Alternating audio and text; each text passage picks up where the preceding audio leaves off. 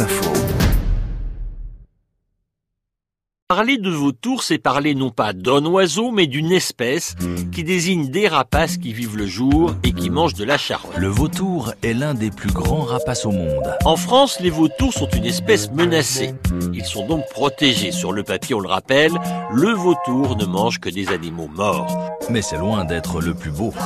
On a tous en tête ces images de carcasses sur lesquelles viennent s'abattre de sombres vautours avec leurs becs crochus. Mais voilà, dernièrement, des agriculteurs de Haute-Loire ont accusé des vautours de s'être attaqués à des animaux vivants.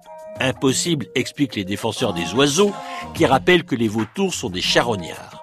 Ça demande vérification, leur répondent les agriculteurs, qui suspectent les vautours d'avoir fait évoluer leur régime alimentaire. Il faut dire qu'il y a de moins en moins de carcasses dans les campagnes. Reste que le vautour n'est pas un ennemi du monde rural, car il est aussi et avant tout un service d'écarissage naturel et gratuit. Et si l'on parlait d'amour Tout d'abord, les vautours femelles ne pondent qu'une fois par an, ce qui explique aussi leur nombre en déclin. Autre élément, de plus en plus, les vautours pondent à même le sol, alors qu'auparavant cela se passait dans des nids en hauteur. Un vautour vit 35 ans, mais il atteint sa maturité sexuelle vers 4 ou 6 ans.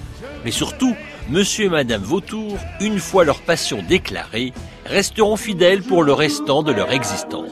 Moi, je te dis, qu'est-ce que tu veux faire? Et tu me réponds, je n'en sais rien, que veux-tu faire? Alors je dis, qu'est-ce qu'on va faire? Et tu me réponds, je n'en sais rien, que veux-tu faire? Alors faisons quelque chose. Ok, qu'est-ce que tu veux faire? Les vautours du livre de la jungle, un petit air connu. En 1967, le manager des Beatles propose une collaboration avec Disney. Les studios disent banco et imaginent la scène des vautours autour de Mowgli dans le livre de la jungle. Quatre vautours à la coiffure décapante comme les Beatles de l'époque. Mais voilà, John Lennon aurait refusé de prêter sa voix au dernier moment. Les vautours, eux, resteront dans le 19e dessin animé de Disney. Qu'est-ce qu'on va faire? Je n'en sais rien. Ah non, ça tu le fais comme ça.